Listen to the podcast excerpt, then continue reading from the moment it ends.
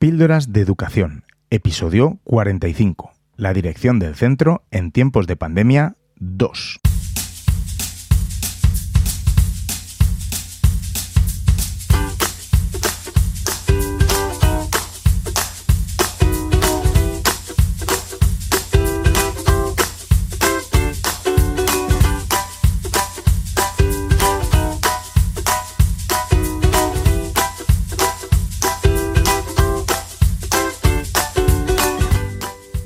Estás escuchando Píldoras de Educación, un podcast sobre innovación y cambio educativo. Mi nombre es David Santos, soy maestro y director de un colegio público de infantil y primaria.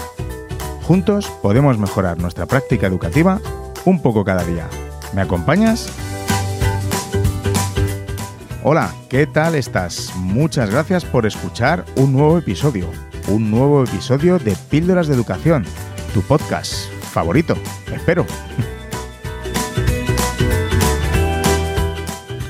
espero que sigas bien y bueno, que estés con muchas fuerzas para afrontar este difícil final de curso que tenemos por delante y que estamos viviendo con distintas instrucciones, rumores, borradores de la vuelta al cole y que parece que a nadie convence, ¿verdad?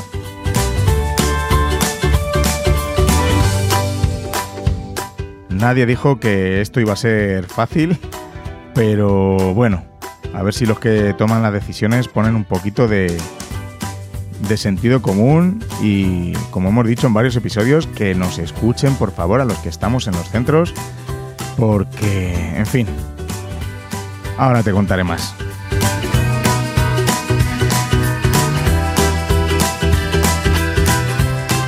Primero quiero darte las gracias infinitas gracias por escuchar mi podcast, por darme tu feedback, que últimamente me escribís muchos y me encanta.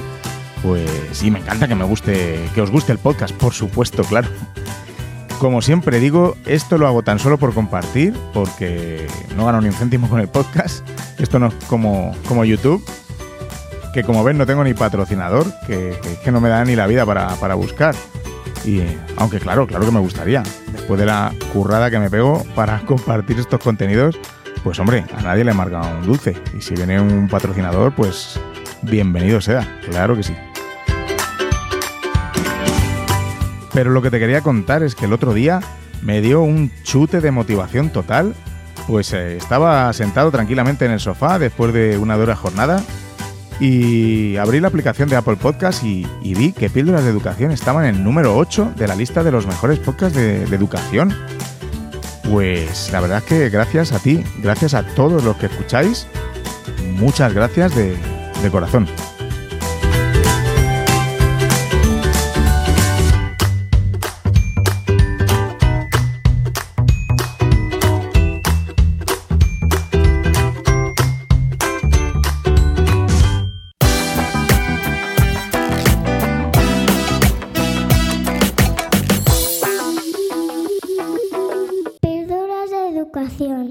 Pues yo ya llevo un tiempo yendo al cole, casi un mes, la verdad, porque entre el proceso de admisión, que, bueno, pues según nuestra administración iba a ser más telemática que nunca, pero luego cuando los padres tenían problemas con la plataforma y llamaban allí a la dirección de área territorial, les decían que, que lo cumplimentaran en el centro, que no había problema. Así que, pues nada, ahí hemos estado recibiendo las solicitudes en papel, pues como todos los años, no ha habido ningún cambio. Así que eso de que se iba a reducir el toqueteo de papel, en fin, pues no ha sido así. Por supuesto, con la protección y medidas que nos hemos procurado nosotros mismos. Porque, bueno, aunque nos han dado algunas cajas de mascarillas, eso sí, desde la dirección de área, he hecho así por encima la división entre todos los profes que somos, que evidentemente ahora no están, no están yendo, pero cuando empecemos nos va a llegar a unas eh, cinco mascarillas para cada uno. Es decir, para cinco jornadas laborales cuando empecemos mm, y estirándolas, ¿no? Bastante en su uso. Hemos comprado alguna pantalla baratita para ponerla en, la secretaría y protegernos cuando, cuando entren las familias al centro. Y claro, ni que decir tiene que el dinero que, que hemos usado es el que tenemos en el cole. Y el dinero que tenemos en, el, en, los coles públicos, pues es el que hay. Y bueno, y suerte que hemos podido comprar algo, que, yo sé que hay centros que, ni eso. Además, estamos intentando organizar la, retirada de materiales, eh, la recogida de materiales por parte de los padres, para que se lleven los, los, niños pues lo que se dejaron en el cole cuando, cuando se cerró prematuramente. Espero que las noticias que nos están llegando sobre la vuelta al cole, la reapertura de los centros, eh, no te esté perturbando mucho como a mí, que la verdad es que, pues poniéndome serio, me preocupa bastante. Primero por la seguridad en las aulas, por supuesto, pero también porque parece que, que no sé, que quieren que este año no, los equipos directivos no podamos disfrutar de unas vacaciones porque cuando a nosotros nos piden todo con mucha premura y, para ya, ellos con las instrucciones se lo toman eh, tranquilamente. Y para mí vamos un poco tarde para recibir instrucciones sobre la apertura de, de septiembre. Y bueno, la verdad es que necesito más que nunca un descanso, necesito vacaciones.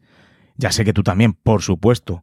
Eh, es que necesito, necesito esos días de desconexión completa de, la educación, de verdad, sí, de la educación.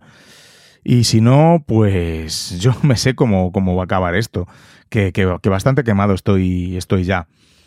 Con todo lo que se está rumoreando de la vuelta al cole, los borradores que he podido leer, como siempre, echando balones fuera y delegando la responsabilidad en los directores y en los equipos directivos y en los profesores, que si un plan para la vuelta, que si el equipo de trabajo, que si hay que hacer no sé qué, que si ahora con mascarilla, que si ahora no hace falta, que bueno, que, que sí, pero que a partir de cuarto, que si antes eran dos metros, ahora metro y medio, no sé, en fin. Hasta 20 alumnos dicen que tenemos que meter en las aulas. Para los demás, que se usen en otras zonas eh, comunes. Primero, que se tengan zonas comunes en los centros. Y luego, que si tenemos grupos de 27 alumnos, porque sí, tengo grupo de 27 alumnos que nos meten indiscriminadamente en mitad de curso, teniendo coles cercanos menos alumnos. Ya lo conté, ya lo conté en un episodio. Y pues eso, ellos aumentan la ratio cuando, cuando pueden o cuando quieren. ¿Y ahora qué hago? Cojo esos siete, eh, escogidos por no sé qué criterio, y les llevo a otro aula eh, ¿Con qué profesor? ¿Nos van a poner más profesores? No sé, no, no me queda nada claro.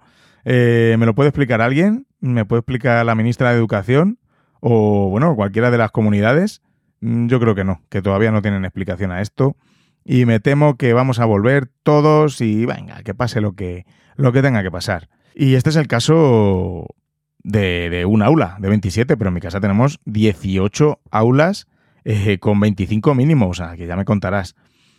Creo que más que nunca la crisis que hemos vivido ha demostrado una vez más que la educación en España importa un pimiento a, los políticos. Teníamos una oportunidad de oro, teníamos la oportunidad de reinventarla, de hacer un esfuerzo en mejorarla, de invertir de, verdad en ella. Sin embargo, nos hemos llevado una vez más este buen sopapo de realidad, esta gran decepción, sintiendo esa impotencia de, saber que da igual lo que opinemos todos los docentes, que, bueno, que por ahí arriba van a seguir totalmente desconectados de la realidad. Eh, la brecha y, la distancia con los centros es cada vez mayor. Disculpadme los que escucháis desde otros países, pero es que tengo que contar lo que, lo que me pasa por, la cabeza o reviento. Reitero lo que dije en el episodio anterior, ningún político se preocupa por la educación, o al menos que lo demuestre. Estamos en un país que antepone cualquier cosa a la educación. ¿Por qué se abren los bares, las discotecas, mm, hay fiestas en las casas, etcétera, y no se pueden entrar en los colegios? Pues simplemente porque no estamos recogiendo lo que hemos ido sembrando desde hace muchos años. Porque no se puede garantizar la seguridad y las medidas de seguridad en la mayoría de los coles públicos. Porque la inversión en educación pública, sobre todo, ha caído en picado con distintos gobiernos, ¿eh? en diferentes comunidades y de distintos signos. Creo que la educación está tocada en este sentido. Hasta que no nos concienciemos que la educación es una de las cosas más importantes que puede tener un país, que la inversión en la educación es la inversión en el futuro, en la investigación, en la ciencia, en el empleo. En fin, esto no va a cambiar ni a mejorar así. Todo esto, todo este circo está siendo improvisado y, digno de memes, mm, si no fuera porque ya no me hace ni puñetera gracia, con perdón. Aquí en la Comunidad de Madrid nos envían unas instrucciones un sábado por la tarde, unas instrucciones sábado por la tarde a las 18.08 exactamente, unas instrucciones de 73 páginas para que tengamos listos los colegios al lunes siguiente para la reapertura para los refuerzos. ¿En serio? Vamos, ni que decir tiene que, que, que, no hemos podido abrir el centro, por supuesto, claro que no. Me está costando mucho mantener la motivación y la ilusión por la educación. Además, en este podcast debería estar hablando de, conseguir otro tipo de enfoque en la educación, incluso en estos tiempos difíciles. Tendría que estar diciéndote, por ejemplo, que, pases de, los feos PDFs y que, sigas creando experiencias de aprendizaje, eh, por ejemplo, pero todo esto que llena mi cabeza, eh, te lo tengo que contar. Espero poder cerrar esta tercera temporada de Píldoras de Educación con, con mis reflexiones, pero esta vez sobre pues, un tema más, digamos, educativo, aunque esto también es educativo, de educación, pero vamos, más de lo que he visto en cuanto a las clases, a distancia, lo bueno, lo malo, y bueno, y sin pelos en la lengua, claro, que ya me conoces. Pues quiero acabar esta reflexión de hoy diciendo que, aunque me cuesta, intento, intento de verdad mantener mi fe, intento mantener la creencia que solo tú, que solo nosotros, los que estamos al pie del cañón, somos los que podemos mantener a flote la, educación. Aunque bueno, muchas veces piensas que a costa de qué. Pero de verdad, esa lucecita cada día se enciende menos en mí. Espero ver más esperanza en esto pues que yo solía ser muy optimista. De verdad, me están quitando el optimismo de un plumazo. Eh, espero que no, pero bueno, está pasando. Las decisiones y las batallas políticas entre unos y otros hacen que se haya difuminado mucho esa luz que brillaba tanto antes en mí. Creo que al igual que tú, me siento pisoteado, ninguneado, y me parece todo una falta de respeto para todos a los que realmente nos importa esto y creemos que otra educación es posible. Espero volver a tener esa esperanza de, construir una, una nueva educación, una educación que no sea la de siglos anteriores, una escuela para todos, en la que el foco esté en el alumno, no en los libros, ni en la tecnología, ni en el profesor. Siempre, siempre ha sido acerca del alumno. Sé que lo vamos a conseguir, pero necesito que estemos más unidos que nunca y que nos oigan, Debemos hacernos oír de, alguna manera para que se conozca la realidad de todos y cada uno de los centros y que para que la toma de decisiones se baje a nuestro nivel y, se amplíe esa mirada que, tienen los que toman las decisiones. Al igual que hacemos nosotros cuando nos agachamos y, vemos el mundo desde la mirada del niño, pues para construir desde ahí, ¿no? Lástima que, que, no veo que seamos un colectivo, un colectivo muy unido, pero tenemos que intentarlo, tenemos que, estar todos a una y luchar por esto, de verdad. Bueno, voy a dejar de hablar de esto y voy a dejar de hablar de mí y de mis pensamientos, que, hoy tenemos que escuchar a cuatro superdirectores y sus puntos de vista eh, en esto que nos ha tocado vivir y la gestión del centro y cómo lo han organizado, dificultades, etcétera. Si escuchaste el, episodio anterior, pues ya sabes más o menos cómo va esto. Y, y si no, bueno, corre, corre a escucharlo porque es súper interesante lo que, lo que cuentan. Para poner en situación un poco la conversación, todas las conversaciones han sido grabadas ya como hace más de siete, pues siete o diez días antes de, la publicación de, de este episodio.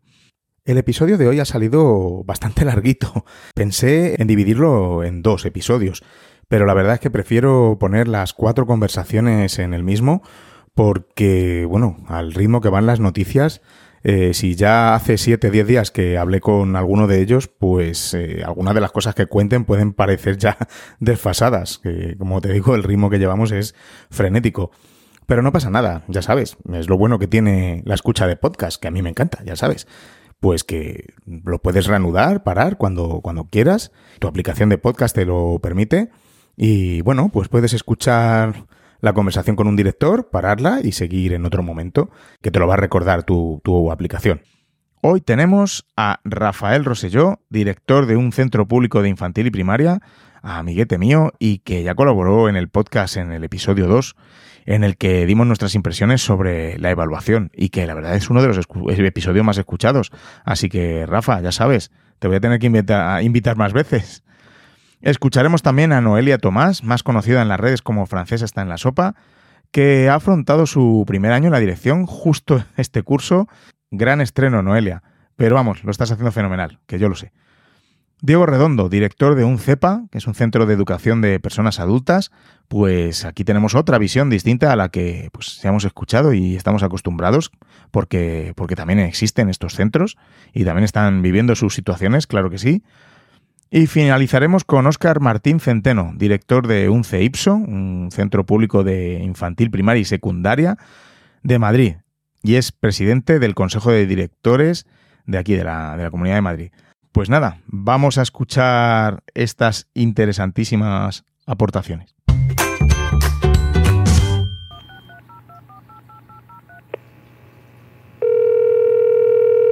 Hola, eh, yo soy Rafa Roselló, soy el director del Colegio Público Bilingüe Las Veredas en la localidad de Colmenaguejo.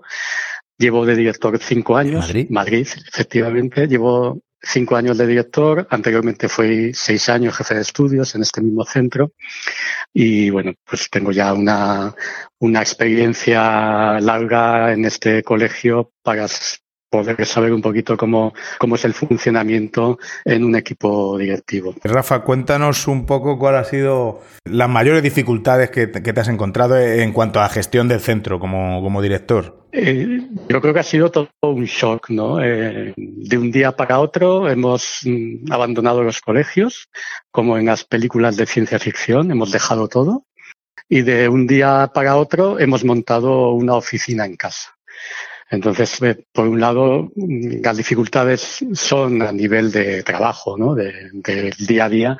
Y por otro lado, también las dificultades son a, a nivel eh, emocional, ¿no? Pues supone un cambio total en tu, en tu forma de trabajar, en identificar tu puesto de trabajo. A, eh, a nivel laboral, significa trasladar tu oficina a casa. Eh, significa llevar toda la coordinación, todos los contactos, todas las cuestiones administrativas, burocráticas desde un entorno no habitual y eso requiere un periodo de adaptación. Es verdad que creo que, que los directores no sé si está bien decirlo, pero tenemos esa capacidad de adaptación porque a diario nos enfrentamos con, con, muchos obstáculos y, yo creo que, que, lo hemos superado. Para mí eso era una, una labor muy, muy difícil.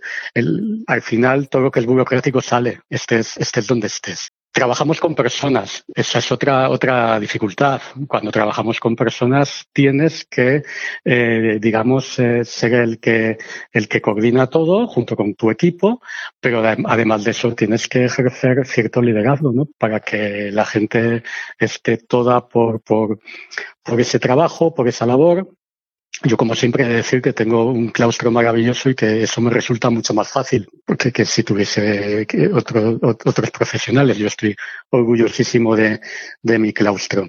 Eh, pero no obstante, es, es complicado. Es complicado porque, pues porque es la primera vez y la primera vez en todo es difícil.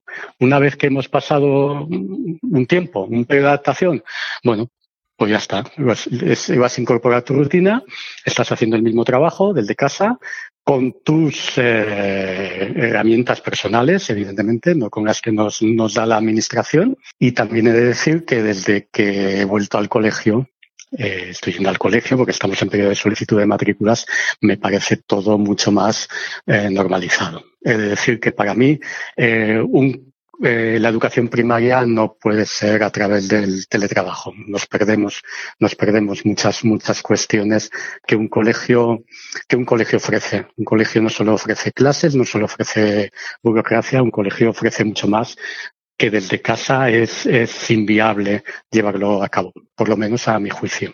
Y hablando de clases online, no a distancia o como se las quiera llamar, ¿Qué, ¿Qué, tal ha ido las clases en, en, vuestro centro? Tenemos también ahí un poquito de trayectoria. Es verdad que somos un colegio que a nivel digital, digital tenemos una buena infraestructura. Eh, estamos acostumbrados, eh, todo el claustro, a trabajar de una manera eh, entendiendo la, la, herramienta digital como una de nuestras principales herramientas y los niños también, con lo cual siempre es menos costoso. A, a nivel de, de, de, preparación de clases, a nivel de, de comunicación con los chavales, ha sido bastante más sencillo y eso eh, y, eso lo facilita todo mucho mi, mi, labor no como como director. Es cierto que por perfil de población también pues, pues tengo tengo un perfil de familias que son muy muy, es muy bajo el porcentaje de familias con el que hemos tenido que actuar para ayudarles. Si bien eh, lo que nos hemos dedicado los primeros días era identificar aquellas familias que podían tener dificultad por falta de dispositivos, falta de conexión, etcétera. Esa labor, labor estupenda que han hecho los tutores, pues uno a uno con las familias, eh, y una vez que hemos tenido recogida esa información, eh, nos hemos puesto manos a la obra sin esperar a la administración y lo que hemos hecho ha sido nosotros dotar de herramientas digitales y facilitar pues la incorporación o aumentar el número de datos en sus eh, en sus en sus conexiones, etcétera. De manera que a fecha de hoy yo creo que he de decir que, el 100% de las familias de las veredas los tenemos conectados o al menos les hemos prestado el material suficiente para que puedan estar conectados. Qué bien. Y háblame un poquito de, la evaluación. ¿Qué tal? ¿Cómo lo, cómo lo lleváis? Bueno, la, evaluación, que es, que es una cuestión muy compleja y muy complicada, pero que también tenemos que, que, valorar dos cuestiones. Una, hemos tenido seis meses de clase presencial eh, y en esos seis meses de clase presencial es verdad que ya tienes muchos argumentos eh, a la hora de poder evaluar a un alumno, evaluar a nivel de, de capacidades y a nivel de, competencias. Al acabar el segundo trimestre ya había empezado el confinamiento. Las evaluaciones ya las teníamos hechas y, digamos que, que, que, tenemos que seguir las instrucciones, no nos queda otra. Eh, todo lo que hemos hecho este trimestre ha sido mm, para poder aumentar el eh, nivel de contenidos, para poder dar más contenidos e intentar avanzar lo que podemos, si tenemos esa posibilidad, tenemos que hacerlo, así lo entendemos. Y teníamos esa posibilidad y lo hemos hecho. ¿Qué ocurre? Que a la hora de evaluar, pues evidentemente evaluamos eh, fundamentalmente los dos primeros trimestres.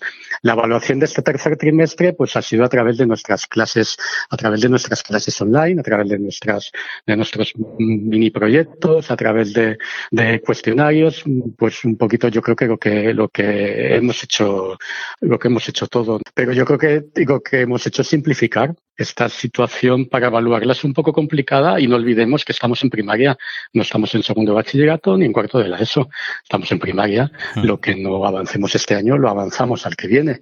Y los niños que salen del sexto de primaria, lo que no hayamos podido conseguir este año, pues los CIES tendrán que empezar el año que viene por ahí. Por lo tanto, vamos a evaluar hasta dónde, hasta dónde hemos llegado y, y las dificultades pues han sido mm, pues, ni más ni menos que, que, que otras veces lo que pasa que es verdad que teniendo en cuenta únicamente dos trimestres y el tercer trimestre, pues como dicen las instrucciones, para mantener o, o, subir nota. Nadie va a salir perjudicado en este tercer trimestre porque no tendría, no tendría sentido, porque aunque en nuestro caso hayamos tenido esa conectividad o esa conexión con todos los alumnos, vuelvo, a decir e insisto que es la primera vez que trabajamos así y que no podemos exigir a los alumnos de la misma manera, porque a pesar de que tengan las mismas conexiones, porque todos se hayan podido conectar, la situación familiar de cada uno en su casa no es la misma y no es lo mismo las, facilidades que pueden tener una familia que otra. Por lo tanto, no puedes eh, tener en cuenta este tercer trimestre para rebajar expectativas en una evaluación de un alumno. Mm, desde la dirección, ¿cómo has recibido las diferentes instrucciones que, os han ido enviando la administración? Bueno. Sensaciones. Vamos a ello. Eh, vamos a ver. Eh, cosas incuestionables. La administración ha improvisado, sí. Lo entiendo porque yo también he improvisado, todo el mundo ha improvisado. Insisto, es la primera vez que nos pasa. No estábamos preparados nadie para una pandemia y entiendo que la administración también improvise. Sensaciones, pues sensación de frustración y enfado en más de una ocasión porque a pesar de la improvisación, que yo creo que eso es entendible, lo que no se puede hacer es eh, em, llevar a cabo instrucciones argumentando razones pedagógicas cuando en realidad lo que hay de fondo son razones políticas.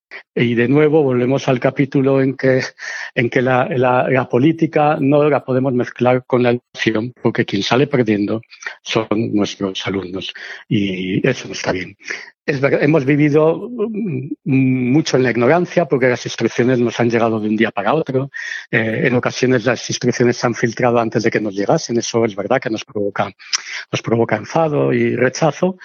Pero ya también conocemos a la administración. Entonces, yo creo que todo ha sido llevadero hasta llegar a las últimas instrucciones en la Comunidad de Madrid, ¿no? Las, instrucciones de la incorporación a las aulas. Y yo creo que esta, eh, eh, esta instrucción en la que hablaba que nos teníamos que incorporar el día 1, si el Ministerio de Sanidad lo admitía, y si no el día 8, argumentando motivos pedagógicos, que es muy importante que los niños reciban el refuerzo durante 10 días los niños que tienen dificultades es un, es un razonamiento eh, totalmente, bueno, que llama, llama a la falsedad, ¿no? Eh, eh, eso cualquiera que tenga un poquito de idea de pedagogía sabe que un, un alumno con dificultades que lleva dos meses y medio en su casa recibiendo clases online y que dentro de diez días va a estar de vacaciones dos meses, diez días de refuerzo, eh, no, no hay una intencionalidad, no hay un para qué. No, no, tiene sentido. Entonces, yo creo que es una instrucción política, nos argumenta realmente en, términos pedagógicos, no es entendible. Y si de verdad existe esa preocupación pedagógica por los niños con dificultades, realmente lo que hay que hacer es aumentar la dotación para los equipos de orientación, para contratación de profesores de pedagogía terapéutica, de audición y lenguaje, para aumentar el nivel de apoyos de profesores de primaria en los colegios, vamos a, vamos a hacerlo bien, ¿no?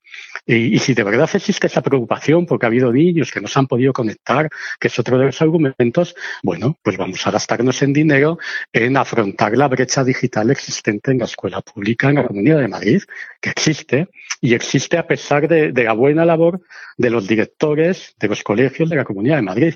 Existe porque no se invierte lo suficiente. Y ya está, y vamos a ser claros. Entonces, el, argumento no es pedagógico. Así que, eh, pues enfado, ahora mismo enfado David, porque me has pillado en dos días que me he enfadado mucho con estas últimas instrucciones. No sé si tú piensas también por ese lado. ¿no? Además, Además, sí, sí, claro, por supuesto, ya lo sabes. Y además, eh, lo que estábamos hablando hace un momento fuera de, de la grabación, que yo pediría de la Administración el sentirles eh, cerca el apoyo, ¿no? Como, como estamos intentando hacer los directores con, con, nuestro claustro. Y en ningún momento yo particularmente he sentido ese, ese apoyo, esa. Simplemente yo, yo lo que lo que he sentido es que, que, están totalmente desconectados de lo que es un colegio, un aula, una dirección de un centro, etcétera. No sé si tú sientes lo mismo. cualquier persona que lea las últimas instrucciones que han mandado, eh, que sepa un poco de educación, diría que el que ha escrito eso no tiene ni idea de cómo es un aula, de cómo es un aula con niños, de cómo es un colegio, no tiene ni idea. Y yo, y, es, y es que cualquier persona que sepa algo de, de cómo, de cómo es un colegio, y por supuesto, una vez más, nos sentimos a, nuestros superiores, eh, los gestores, ¿no? No, no digo los, los técnicos. Ojo, los técnicos no hablo de ellos, hablo de los gestores, no los sentimos al lado, no, nos, nos, ningunean, en ocasiones nos sentimos ninguneados, ¿no? Nosotros somos un director, haz lo que te decimos y se acabó.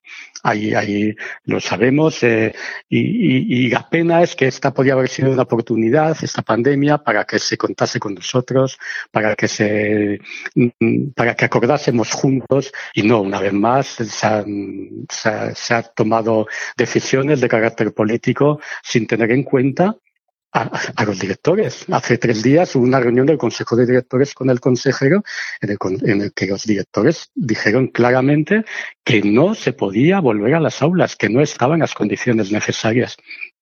Bueno, evidentemente no nos, no nos han tenido en cuenta una vez más. Eh, es así. Y, y, es, y, eso da pena, da pena porque yo creo que para el avance, para, para poder avanzar eh, en educación, tiene que existir esa conexión entre políticos y técnicos.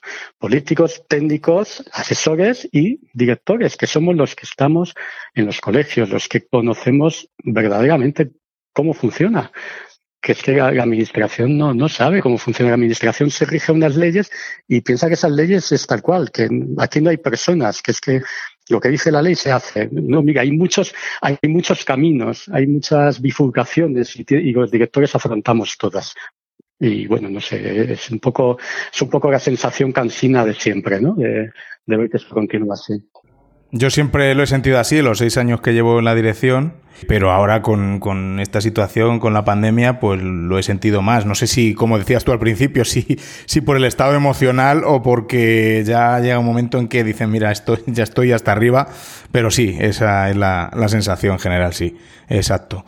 Pero bueno, y, y, sabes lo peor de todo, yo creo que además que con cuando les oyes hablar con, con poca, poca esperanza en que esto cambie. Eh, y me da mucho miedo septiembre, ¿no? Me da mucho miedo cómo van a hmm. afrontar septiembre, porque las instrucciones, por ejemplo, que nos han llegado para junio, eh, no, lo, que, lo que te vienen a decir es que tú también eres responsable sanitario. Y, yo, yo que responsable sanitario soy, porque te cargan a ti toda la responsabilidad de que cumpla todo y que salga bien. Eh, y entonces me da mucho miedo cómo vayan a afrontar septiembre, porque tiene toda la pinta de que, de, que de nuevo vamos a ser los máximos responsables de, a nivel educativo, a nivel sanitario en el colegio y de que todo salga bien y que, ojo, no pase nada porque tiene la sensación de que como según instrucciones puedes ser responsable y te vas a, quedar con, con, todo el equipo, ¿no? Hay, hay, hay, que destacar, que no sé si me lo vas a preguntar o no, pero hay, hay que destacar la, el trabajo de los profesores de la escuela pública, que es donde yo trabajo, en la escuela pública, cómo han trabajado, cómo se han adaptado, cómo, cómo en un momento, en pocos días, han cambiado su forma de ver, de entender y manos a la obra, me pongo con mis alumnos con jornadas interminables de trabajo que, que yo creo que podríamos haber optado también por la razón de cumplir con, con lo mínimo. No, no. Profesionales, como tenemos en la escuela pública, talentosos, con creatividad, con capacidad de esfuerzo y que se han puesto manos a la obra. Y una, y una vez más demuestra que a pesar de todos los obstáculos y zancadillas que se pone la escuela pública, ahí estamos dando el callo, mm, pero dando el callo con esfuerzo y calidad y talento, porque no va unido, porque va unido, perdón, la, calidad, el talento y el esfuerzo. Y en la escuela pública, en la escuela pública lo tenemos. A ver si alguna vez se nos, se nos reconoce todo, todo esto. Yo totalmente de acuerdo. Además, para, para ir terminando, una de las preguntas que te iba a hacer era, era eso. ¿Qué, qué, con qué cosas te quedas de, de, esta época de confinamiento? Con lo más positivo que podemos sacar de, de este tipo de educación que ya sabemos que no nos gusta, pero es lo que hay. Pero ¿con qué te quedas? Ya has comentado lo de la parte de la profesionalidad de, de todos los, los maestros, profesores.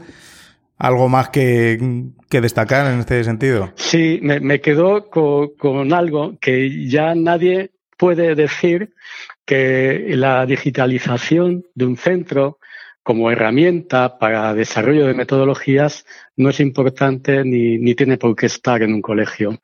Se ha demostrado que es importante, que es fundamental y además se ha abierto un campo infinito de opciones de, uso de herramientas eh, al servicio de la metodología y se ha demostrado en estos dos meses y medio para todas aquellas personas que todavía no ven claro el tema de la innovación educativa en el que herramienta digital y metodología van unidas, van unidas, se han demostrado, y es la educación del siglo XXI, que es lo que muchos, David, como sabes, llevamos diciéndolo, ¿no? Y yo creo que esa es otra de las cosas con las que me quedo, y que a lo mejor ahora los directores lo tenemos más fácil en ese sentido para implantar, implementar todo este tipo de herramientas y metodologías en, en los colegios, porque se ha demostrado que, que, es el camino, ¿no? que es el camino y que es lo que, lo que vamos a, tener y que tenemos niños del siglo XXI, niños que necesitan, que necesitan motivaciones adecuadas a, a su mundo y su mundo es este, el mundo digital, entre otros. Y ya, Rafa, por último, si tú imagínate que nos está escuchando algún político, alguien de estos que toman decisiones, alguno, alguno de la administración, de estos que dictan sus instrucciones, no sé, mm, ¿qué le dirías así? Oye, a lo, mejor está escuchando alguno, quién sabe. Que, que, que se empapen de colegio, que se empapen de colegio, que, que, que no hablen de lo que les cuentan, que, que, vayan a los colegios y que se empapen y que vean lo que es un colegio y que, y que entren en un aula y que pregunten a un profesor y que pregunten a un director pero que no vengan 20 minutos a hacerse una foto, nos la hacemos todos y luego sale publicado. No, vente un día, que en tu agenda, ya sé que tienes mucho, mucho trabajo, pero tú vente un día a un colegio, empápate de, de sabor de, de, colegio, no vengas como, como político, ven como, como padre o como quieras y y, observa. Vamos a estar todos encantados de que entres en nuestras aulas, de que te pases por el colegio y de que veas lo que es un colegio.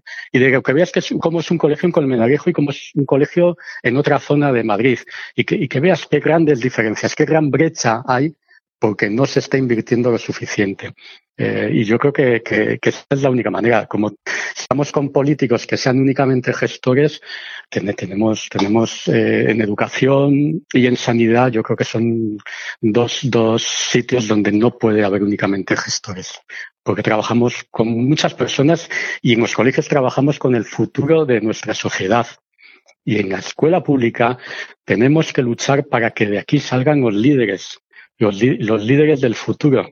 Y para eso necesitamos apoyos, apoyos de nuestros políticos, inversiones de, de, de nuestros gobiernos para que la escuela pública sea esto. Pues eh, a ver si nos escucha alguien y nos, bueno. y nos puede hacer algo de casito también. Eso está bien. Pues nada, muchas gracias Rafa por este ratito Muy bien. que hemos pasado. David, un placer y como siempre eh, felicitarte por, por todas tus iniciativas que siempre son garantía de éxito. Llevas el nombre de tu colegio allá por donde vas, que me parece que es una de las grandes labores que tiene que hacer un director, enseñar, mostrar cómo es tu colegio y de, y de tu capacidad para hacer todo eso, que, no sé cómo lo haces. que muchas gracias, David. bueno, pues, bueno, muchas gracias a ti, Rafa.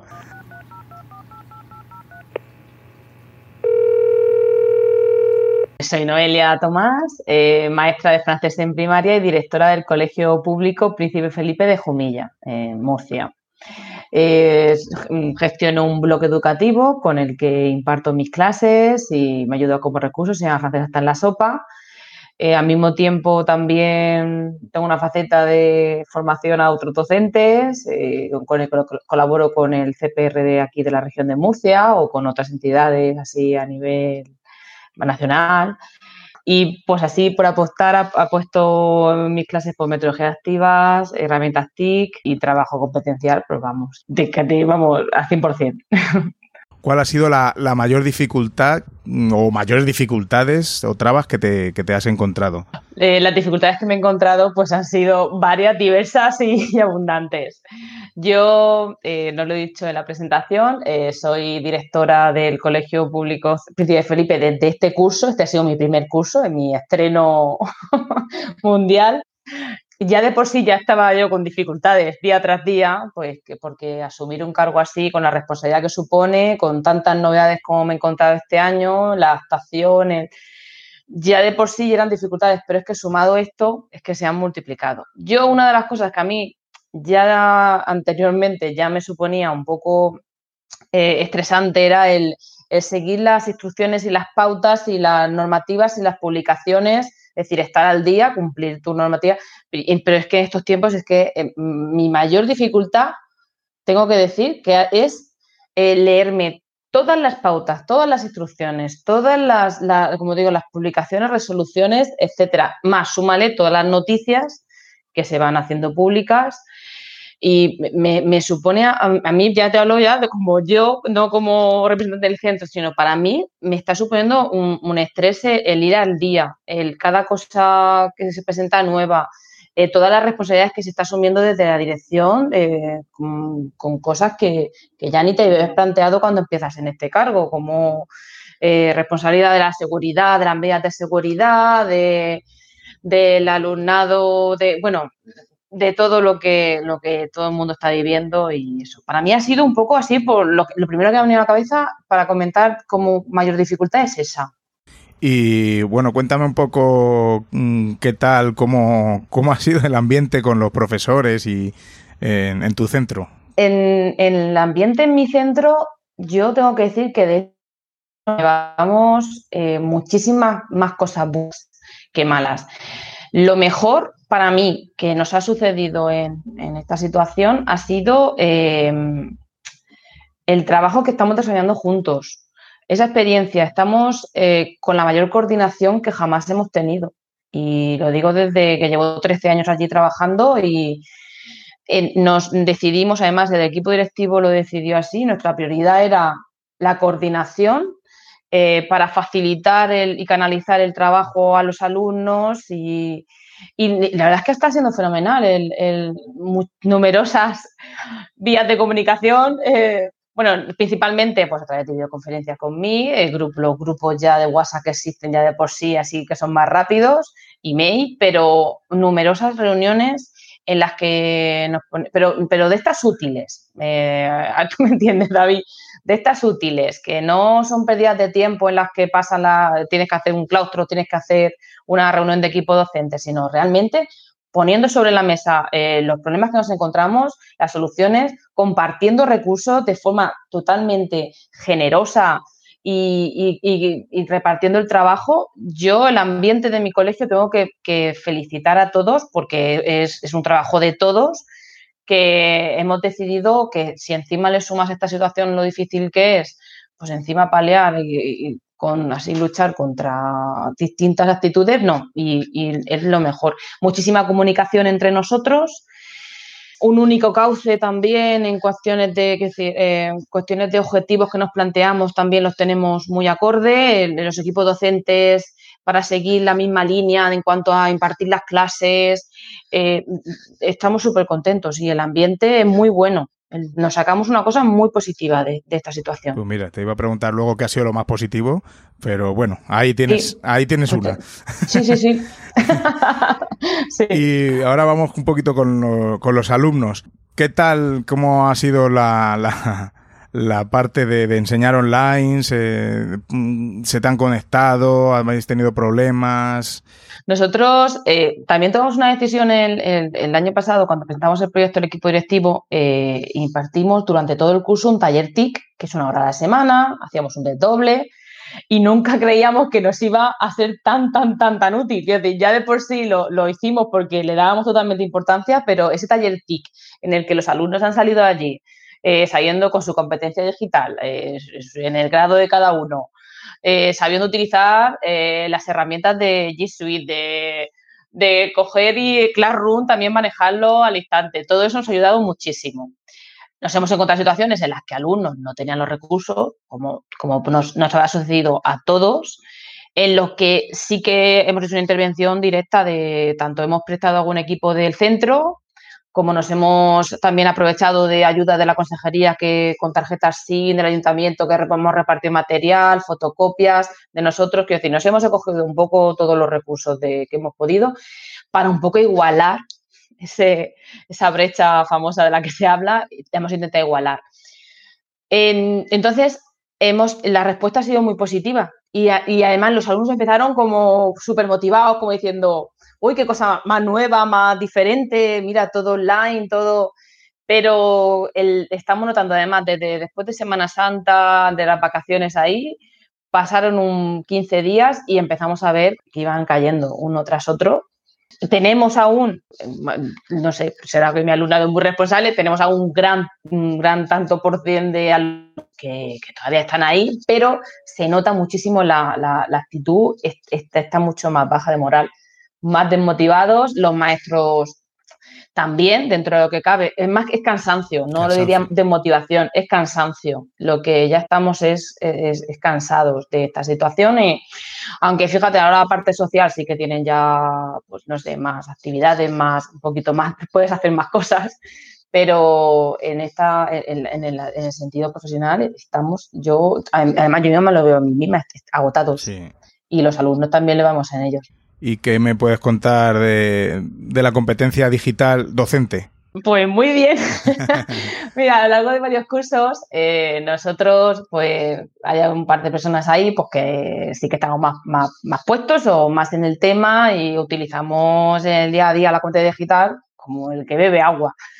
Y nosotros hemos, hemos impartido información docente a, los, a, mi cole, pero tanto seminarios y mucha gente se apunta, pero es como que se aprendían cosas, pero luego no se utilizaba, no se utilizaba una pequeña parte o era como yo tengo mi clase establecida, cojo este poquito que me, me gusta y me parece muy novedoso pero ya está. Y ahora, claro, ahora totalmente ha sido o te metes o te metes, no había otra lección. Y muy bien, muy bien, pero realmente bien. Eh, estamos, como digo, todo el segundo tramo de cuarto a sexto estamos todos trabajando a través de Classroom, todos los maestros, eh, contando, como digo, diferentes niveles de competencia digital, docentes, compañeros que se han incluso apuntado a, cursos telemáticos ahora para ponerse un poquito al día, entre nosotros que nos ayudamos, yo mando, cuando algo encuentro alguna cosa así que creo que les puede servir, algún tutorial, se lo mando así, siempre les digo, lo mando sin cabecera ni nada, digo, pero es útil. Otro compañero, oye, pues mira este truco con Classroom que se puede hacer un no sé qué, no sé cuántas. Entonces, muy bien, somos un cole que tenemos muy integra muy, muy en uso eh, las herramientas estas de, eh, colaborativas, tanto ya hacíamos ya hace ya un par de cursos, tanto memoria como cuestionarios de práctica docente, ya lo hacíamos todos a través de documentos compartidos y de presentaciones. Y con Drive tenemos unidades compartidas todos. Es decir, esa base la teníamos pero no la llevábamos al extremo, mm, hablo en, primera persona por meterme también ahí, no la llevábamos al extremo de decir, es que la única vía que tenemos para llegar a ellos es esta. Y el poner eso ahora mismo como, objetivo ha sido el, impulso y el salto, que bueno, algunos tengo que decir que mis compañeros, si me oyen, lo sabrán, que están estresados, que que se han puesto al día, se han puesto muy, muy al día, pero eh, le supone, eh, claro, a mí me dicen, claro, es que a ti lo que tú haces en una hora yo tardo tres, y, puede ser cierto, y yo lo valoro muchísimo el, esfuerzo que están haciendo, pero y, me da pena porque le, genera tantísimo estrés que no sé yo, yo a veces quiero ayudarles, pero, pero es difícil, ¿eh? Para las personas que no están tan, tan acostumbradas a, tanta tecnología. Fíjate que a los que, a los que más o menos eh, como digo, trabajamos en ella, estamos ya a un punto, yo ya estoy de pantallas también un poco harta, entonces imagínate, los pobres. Pero vamos, muy, no, quiero ser, parezco, parezco que vivo en los mundos de Yuppie, pero no, de verdad que, muy bien, muy bien, muy bien, sí, sinceramente. Aquí lo, lo, que digo yo, que, que lo que muchas veces no, nos ha costado cuatro años en implantarlo, en dos semanas, ¡pum!, estamos todos ya en ello. sí. Y los frikis ya no somos tan frikis, al menos. exacto, Ahora se ha visto un poco nuestra, nuestro propósito, ¿verdad? Sí. Yo me, a veces me, me un poco porque era como que ahora está todo el mundo descubriendo ciertas cosas. ¡Ay, pues no sé qué herramienta tal! Y, yo por dentro de mí, si la llevo utilizando no sé cuánto tiempo, pero, pero no, pero sí, yo me, alegro muchísimo que, que, se vea también esto como una nueva oportunidad y como este reto, pues mira, que saquemos algo también bueno de ello. Eso es. Evaluación. Háblame un poco de la evaluación. Pues, pues yo qué sé, mira. Como que ha sido un tema también, ha sido un tema también. Sí, muy polémico. Nosotros, pues consiguiendo las instrucciones que también no, nos impusieron. El tercer, bueno, como me imagino que, te habrá pasado a ti, David, pues el, el, tercer trimestre finalmente eh, lo, no quisimos cerrarlo solamente al repaso y la recuperación de los trimestres anteriores, porque también dependía de, las aulas. Tenemos alumnado diverso, entonces pues había cierto alumno que pues a lo mejor podías continuar con contenido nuevo, trabajando, y otro, en cambio, le venía súper bien esta oportunidad. Pues mira, tenemos la oportunidad de parar, de recuperar, de reforzar. Entonces no lo dejamos cerrado eh, como una única opción, sino dijimos, vamos a adaptarnos al alumnado y vamos a lo que nos encontremos, nos adaptamos a la situación. Eh, ¿Cómo evaluar? Pues con las herramientas que tenemos ahora mismo, a veces es difícil. Hay ciertas cosas, claro, queremos seguir trabajando la evaluación competencial, pero es que em, se te plantean mucho, muchas dificultades ante, ante esta situación. A través de la tecnología se puede hacer muchísimo, mm, se puede, se puede trabajar tantísimas, tantísimas facetas del alumnado, pero la evaluación se me complica. A yo no sé cómo lo verás tú, pero yo lo, la veo difícil. Muy difícil, muy difícil. La veo difícil. Muy mm. difícil porque para mí todo lo, todo lo que podamos evaluar es que, es que en, el aula presencialmente se recogen tantas cosas, tantos datos y tantas mm, es que recoge cosas hasta de una mirada. O sea, es que es, que es, eh, muy difícil. Es muy difícil con un formulario solo. Eh, es, muy, es muy complicado, sí. extraer, claro, es que ahora lo que hasta, hasta ahora siempre he tenido como objetivo, que era no limitarme a una nota numérica, mm, me refiero, que el final, sabemos que la calificación es un número, pero eh, en la evaluación es mucho más, es muchísimo más. Entonces, yo creo que en esta situación es que no puedo hablar de evaluación, tengo que hablar de calificación, creo.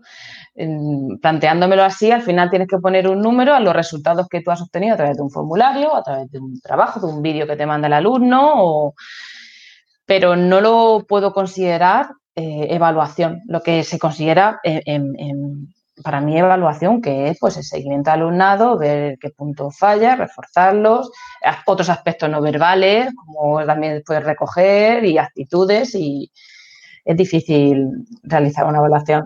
Porque nos obligan a, nos obligan a poner una, una calificación, como dices, pero si no, para mí como profesor, esta evaluación no me cuenta, a ver, que se recogen cosas, pero yo pondría mucho hincapié en el inicio del curso que viene, si es que no iniciamos normalmente, a ver cómo qué va a pasar, pero mucho hincapié en eso, en ver cómo vienen, de, qué manera empezamos, hmm. qué competencias y qué cosas eh, tienen, cosas que hayan perdido por el camino, no sé. Más eso es importante ahora que, y trabajar también el, estado emocional en el que nos vamos a encontrar alumnado a la vuelta, que no es solamente llegar y decir, vale, ¿qué sabéis? Y no, no, que, sabéis cómo estáis también, es súper importante, sí. Ahora, pues, lo que yo sí que estamos hablando en nuestro claustro y por equipos docentes, sobre todo valorar el, esfuerzo y el trabajo del alumnado.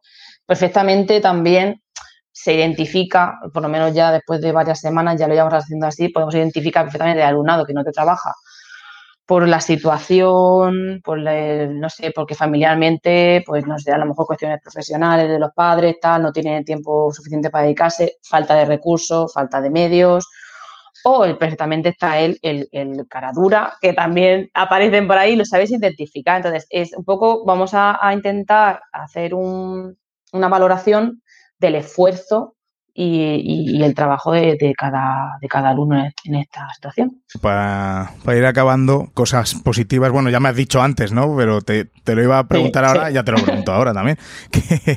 cosas positivas que te quedas del confinamiento. El, primer aspecto que, que ya he resaltado antes es la, la gran coordinación entre los docentes de, de mi centro. Y fíjate que estamos luego en el colegio, nos vemos todos los días y no tenemos tiempo para sentarnos, para hablar de una actividad. y ahora, pues estamos sacando muchísimo más tiempo para, vernos más y coordinarnos y, plantearnos objetivos comunes y actividades. Y primer, en primer lugar, la coordinación. En segundo lugar, es otro tema que ya he mencionado, que es el, eh, la competencia digital. Realmente, para mí, lo, de las cosas más positivas es que eh, ya no, ya no hay que, ya no hay debate. decir, ya, se ha olvidado el debate. Eh, tecnología sí, tecnología no, eh, no me lo pone en la ley, no, no. Está claro la necesidad de que todo, tanto alumnado como profesorado, o incluso como ya personas ciudadanas de este, este mundo, eh, la gran importancia de la tecnología, del uso de la tecnología. Entonces, yo con eso también me, me quedo como positivo porque ha salido ya, ya se ha puesto ahí en la tarima y todo el mundo ya lo ve claro. Y otro aspecto positivo, pues yo creo que tenemos que sacar también bueno el, el haber habernos enfrentado a una situación que yo creo que nadie, nadie eh, se hubiera imaginado anteriormente. Esto parece, una, parece lo, miras como una película así de lejos y nunca te vas a creer que esto hubiera sucedido. Entonces, el enfrentarnos a esta, a esta, a esta oportunidad, a esta situación y convertirlo en oportunidad, yo, por ejemplo, en mi caso, voy a decirte, yo estoy haciendo cosas que yo jamás me había atrevido a hacer. Eh, por ponerte un caso, yo parezco a lo mejor muy valiente, muy tal, pero yo en cuestiones de vídeo, yo no me, yo no me veía capaz de grabarme a mí misma un vídeo para ponerse a los alumnos. O a lo mejor pues sí que compartía pues, alguna conferencia, no sé qué, pues bueno, te ven así de lejos, pero yo no era capaz, David, y, y esto ha sido el, no, no, yo quiero que mis alumnos me sigan viendo. Eh, vamos a hacer esto, venga, pues oye, videoconferencias, reuniones virtuales, no, ciertas cosas que jamás habíamos mm, hecho antes y esta oportunidad pues, mm, he dado ese paso. Entonces, también lo considero positivo, eh, esa, esa, esa, valía esa, que, que nos hemos encontrado. Además, he visto por ahí vídeos que son geniales, o sea, es que están fenomenales. yo no sé si me atrevería. Y están genial. Ha sido poco a poco, eh, eh, ha sido también un descubrimiento, ¿sabes? El, editar vídeos y eso, que yo tampoco era de. No lo había hecho antes. Pues sí, esto que montas cuatro fotos y le pones música y te crees que has hecho un buen vídeo.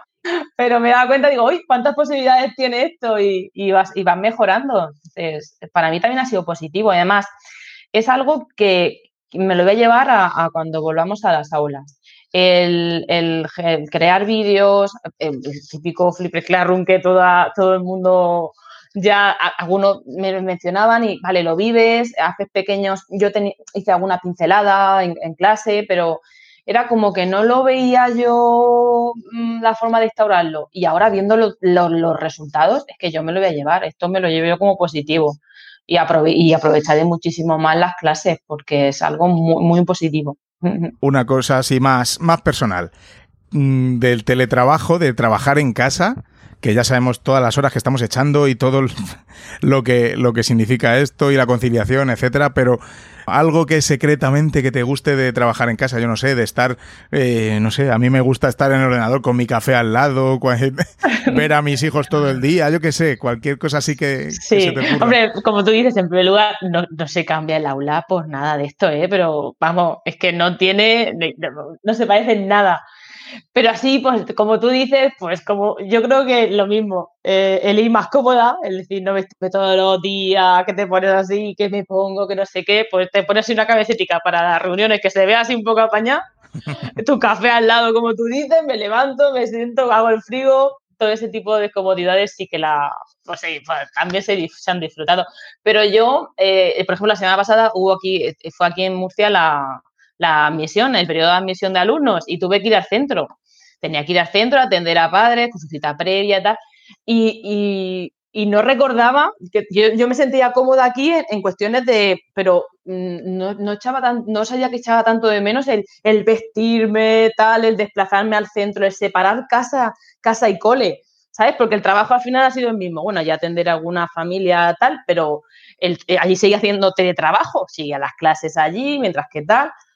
Pero esa separación de, dos espacios distintos, aunque, aunque fuera el mismo trabajo el que estábamos desempeñando, así, pero no, no haya que tanto de menos, el, como digo, el, salir a la vida pública con su, aunque sea sin café, pero, pero sí, sí, y ya por, último, imagínate que nos está escuchando algún político, alguno de la administración, de estos que, toman decisiones. ¿Qué le dirías así de cara a ahora para la, pues no sé, se me ocurre lo más cercano es la reapertura de los centros, etcétera? Pues yo les diría que somos maestros, que no nos pidan tantas responsabilidades en, facetas que desconocemos y que realmente no controlamos y no tenemos la seguridad de que estemos haciendo bien que por favor nos tengan en cuenta para la toma de decisiones, que son niños y que somos personas todos y que los centros en su mayoría no están preparados para, para la, apertura de centros tal y como se está planteando y se está filtrando en algunas noticias. Que nos ayuden y que sinceramente creo que hay que dejar un poco de lado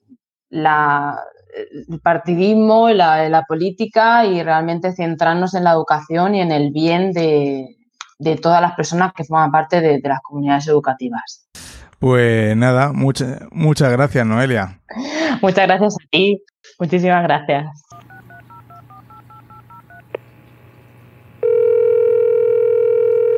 Hola, buenas, soy Diego Redondo, soy el director del CEPA Sierra Norte de Torrelaguna y somos un centro público de educación para adultos con la, característica de que es un centro comarcal donde impartimos docencia en ocho municipios diferentes. Diego, ¿cuál ha sido, desde que empezamos el, confinamiento, cuál ha sido una de las mayores dificultades que has encontrado? Uno, una o varias, las que quieras remarcar.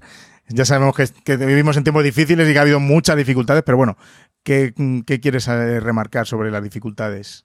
Yo creo que las dificultades han ido un poco por etapas, ¿vale? La primera ha sido cuando de golpe y porrazos, como nos ha sucedido en todas las etapas, nos hemos visto en casa y hemos tenido, que contactar con todos los alumnos para poder explicarles cómo continuar las clases.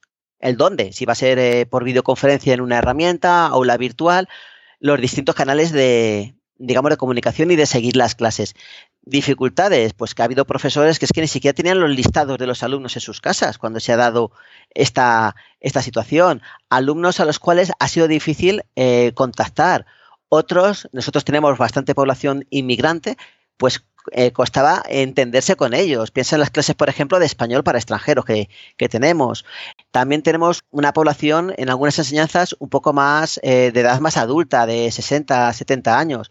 Pues poder explicarles eh, algunos aspectos de las nuevas tecnologías, bueno, de las tecnologías a estos, a estos alumnos era difícil, pero incluso con los más jóvenes de secundaria de primeras ha costado porque la competencia digital, aunque se trabaje en las clases, se ha demostrado que es eh, muy inferior a lo que realmente necesitan. Entonces, ahí ha habido una dificultad eh, también añadida. A todo esto, además, los alumnos tenían dispositivos, tenían conectividad, el dispositivo que tenían era el adecuado, es decir, un teléfono móvil, que a lo mejor en secundaria la gran mayoría de ellos lo tienen con conexión a datos, es el ideal. Aquellos que son de edad más adulta el tamaño de la pantalla es el ideal para, su vista. Entonces, bueno, ha habido una dificultad añadida bastante grande. ¿Y qué me puedes contar sobre la competencia digital del, profesorado? En nuestro centro, afortunadamente, eh, es un centro pequeñito, somos 13 profesores, muchos, más de la mitad, pues llevamos varios años en el, en el centro. Hemos ido participando en distintos proyectos de innovación educativa y tecnológica y esto ha llevado consigo una formación del profesorado.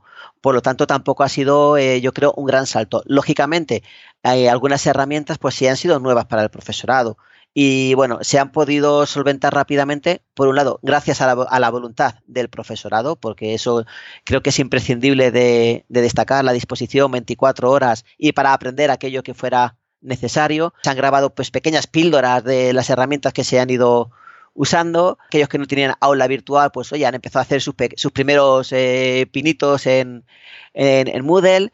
Y en ese aspecto yo creo que la parte del profesorado no ha sido una dificultad, sobre todo porque aquel que podía tener alguna carencia, pues lo ha resuelto con muchísima voluntad.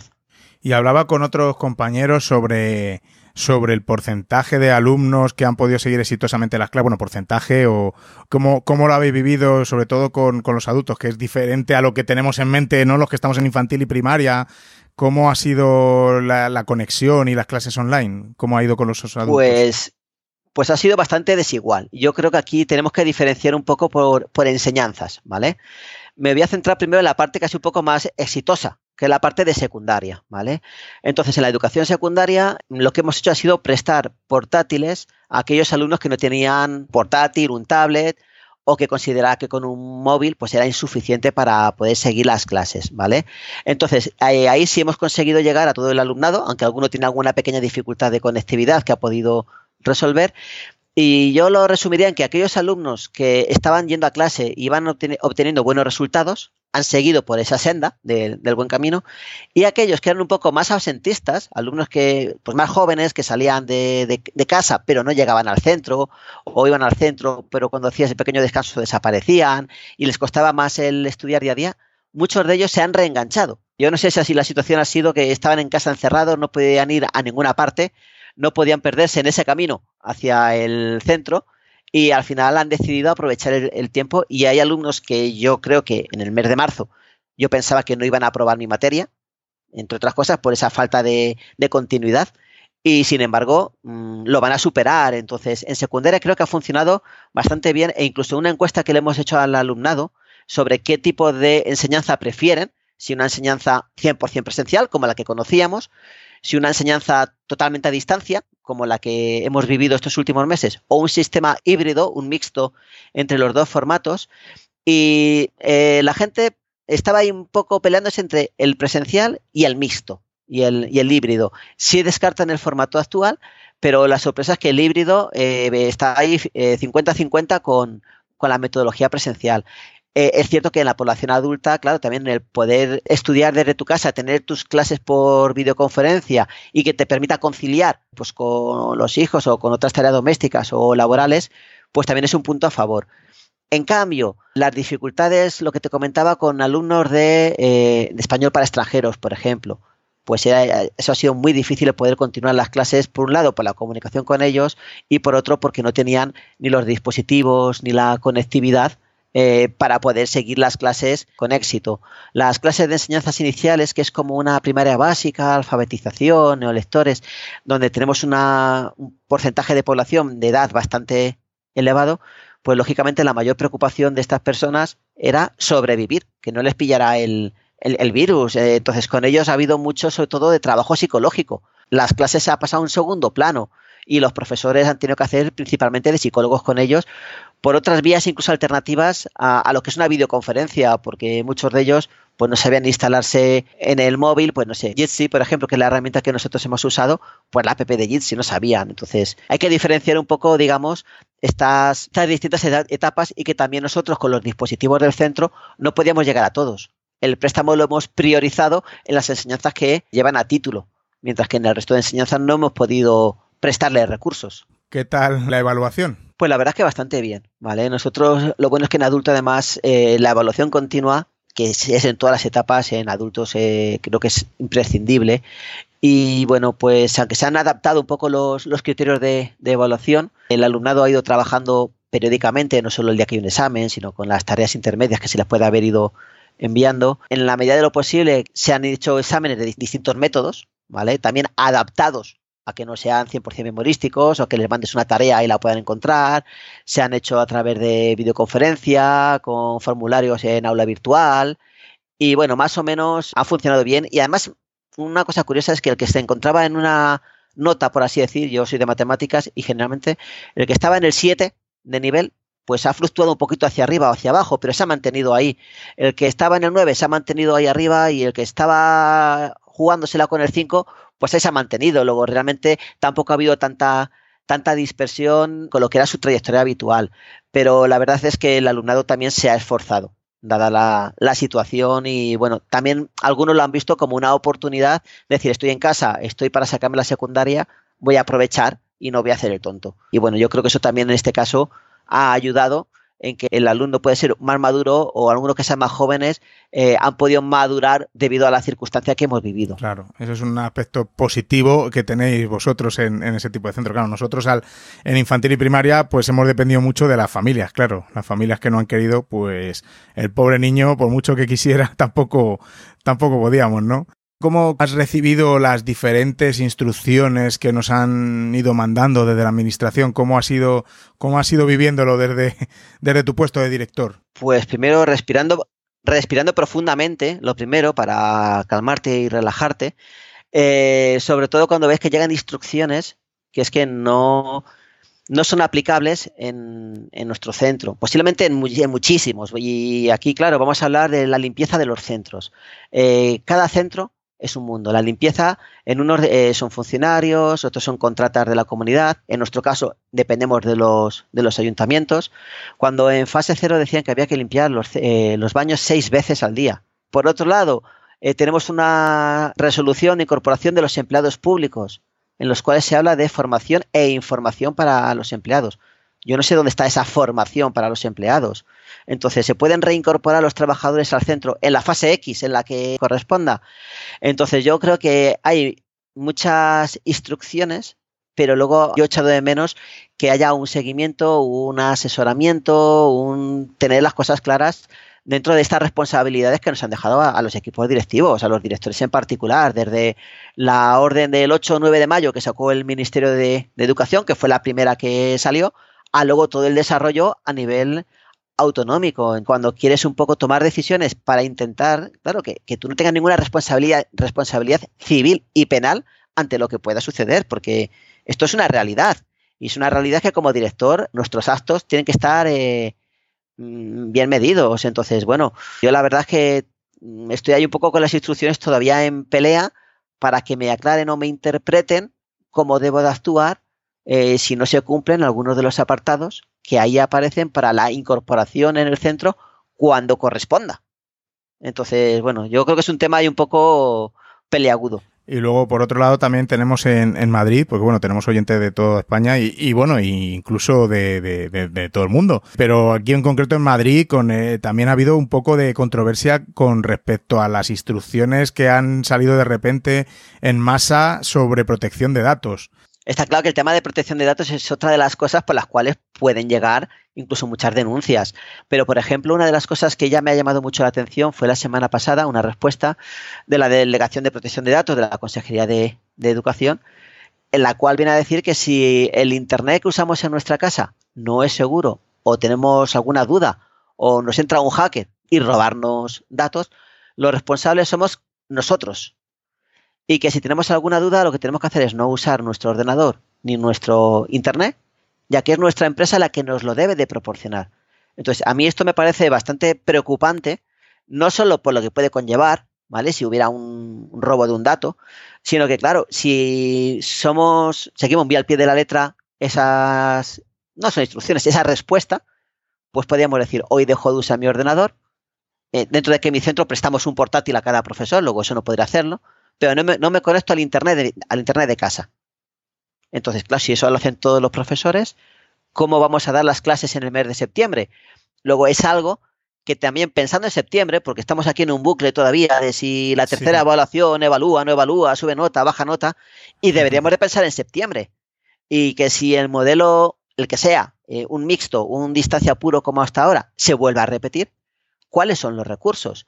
También hay que pensar que el profesorado hasta ahora ha reaccionado demasiado bien, a pesar de que algunos medios de comunicación periódicamente estén publicando cosas en plan demagogia del, profesorado, que eso es otro tema aparte, eh, pero han respondido genial, ¿vale? Pero ha sido una situación excepcional y como situación excepcional se han dado respuestas excepcionales. Si esto se va a convertir en una normalidad en el mes de septiembre y la Delegación de Protección de Datos de nuestra consejería dice que hay una forma de proceder, nuestra empresa tendrá que proceder, digo yo, de esa, de esa forma. Entonces aquí es algo también bastante conflictivo porque, es más, una consejería de educación no puede darle eh, el ADSL a todos los trabajadores. Bueno, no puede, por, podré, podrá, pero si cuesta aumentar el cupo de un profesor, imaginaos el gasto que supone pequeños detalles como puede ser el tema del dotar de internet o de un portátil a cada profesor. Claro, de todas formas esto siempre ha ocurrido, porque esto de que los, profesores trabajen más horas y desde su casa siempre ha pasado. Lo que pasa es que ahora ha sido a lo bestia, ¿no? Pero, pero ahora es cuando ha salido este tipo de instrucción, ¿no? Claro, cuando tenemos más, más volumen de trabajo en casa con nuestros dispositivos y con nuestro internet, que siempre ha sido así, como estoy diciendo, pero bueno. No, siempre ha sido así y además, de hecho, nosotros en adultos eh, tenemos la secundaria en el régimen presencial, semipresencial y a distancia. Es decir, la distancia no era algo que antes no existiera en, adultos. Y como curiosidad, eh, lo que es el, tutor de secundaria a distancia es el único tutor que no cobra el complemento de tutoría. El de las enseñanzas presenciales, tanto en adultos como en, en un instituto, cobra ese complemento. El de distancia, no. Ahora que todos hemos sido profesores y tutores en un modelo a distancia, los tutores del régimen presencial sí han cobrado su tutoría, pero el que era tutor ya de por sí de distancia, no se le reconoce ese trabajo y no se le paga ese complemento. Luego también es el momento un poco de replantearse eh, todo el sistema eh, educativo y coger las cosas buenas, las cosas malas, pero también valorar ciertas enseñanzas que estaban muy devaluadas, yo creo, por parte de la administración o poco valoradas, digamos, y creo que ahora se ha demostrado que conllevan un trabajo, eh, bueno, mm, bastante mayor, incluso que la presencialidad. Que, la presencialidad, como tú dices, hay unas horas de trabajo en casa que nadie las ve, salvo los que trabajamos aquí, pero eh, ese trabajo siempre ha estado. ¿Qué es lo más positivo que has visto de, de esta época de confinamiento? Pues yo destacaría dos cosas. Una de ellas es que tienen que confiar más en los equipos directivos y en los profesorados de los centros, ¿vale? Porque yo nunca he visto lo que es la autonomía del centro. Eh, la primera vez que lo he sentido un poco de cerca ha sido cuando he llegado este mes de marzo y cada centro nos las hemos apañado como buenamente hemos podido, porque aquí mm, no hemos recibido asesoramiento de muchas cosas, como bien sabes, David.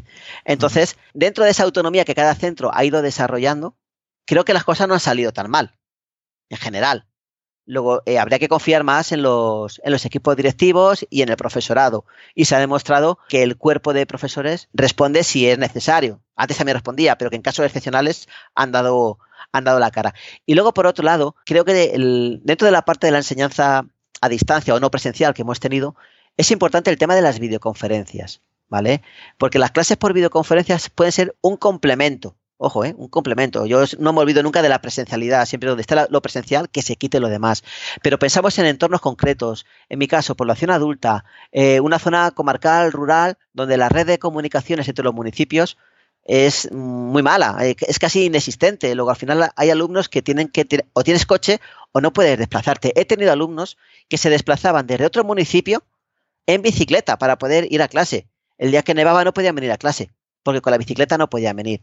Luego hay situaciones donde la videoconferencia puede ayudarnos, incluso en la coordinación del centro. Somos un centro comarcal. Durante la semana cada profesor se encuentra en un pueblo. Y siempre que tenemos que hacer alguna reunión, tienes que juntarte presencialmente. Bueno, pues a lo mejor podemos quitarnos algunos viajes y podemos también un poco aprovechar herramientas que, aunque algunos la conociéramos, a nivel profesional realmente se estaban usando pocos. O incluso para las reuniones propias de los equipos directivos con la administración. Pues oye, nos evitamos también desplazamientos y puedes optimizar el tiempo y dejar de perder tiempo en, desplazamientos, por ejemplo.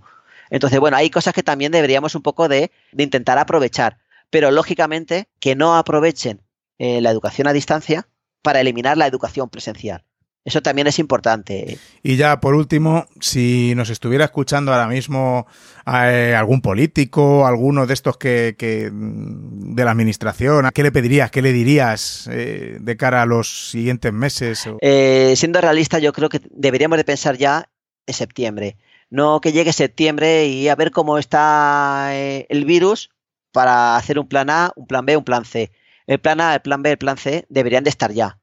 Se debería de saber, pero además estos planes deberían de estar adecuados a la realidad de cada centro. La ubicación geográfica de cada centro, eh, dentro de que sea del mismo régimen, o sea, dos centros de infantil o de primaria, no es lo mismo uno en la zona rural, un CRA, que un megacentro en mitad del Leganés. Es que son contextos tota-, totalmente diferentes. Y luego los espacios, los espacios que tiene cada centro son otro mundo. Entonces, en eso habría que ir trabajando, pero trabajando sabiendo un poco el hacia dónde vamos.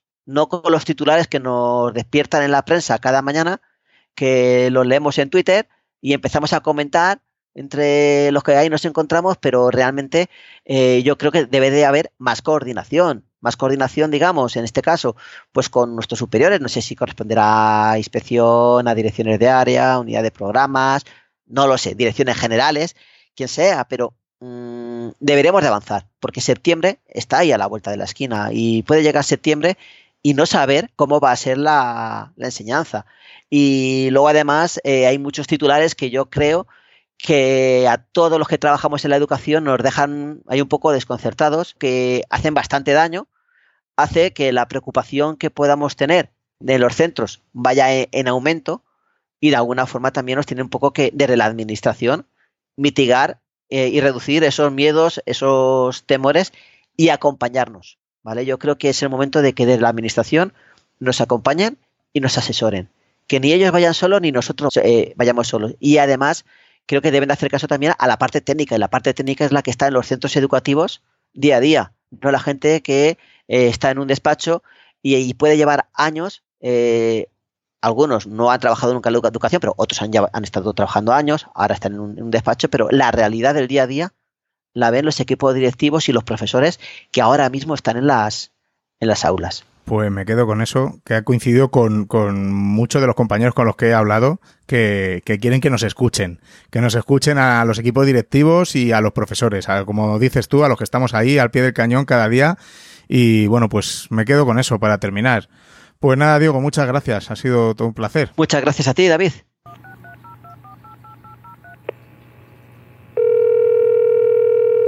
Hola, soy Oscar Martín Centeno, soy director del Centro de Educación Infantil Primaria y Secundaria Santo Domingo en Algete, centro público del norte de Madrid. Bueno, Oscar, cuéntanos cuál ha sido la mayor dificultad que, te has encontrado en, esta, en esta época de, que hemos tenido que vivir de confinamiento como director sería difícil, sería difícil elegir una concretamente, porque ha sido como una cantidad de dificultades sobrevenidas importante.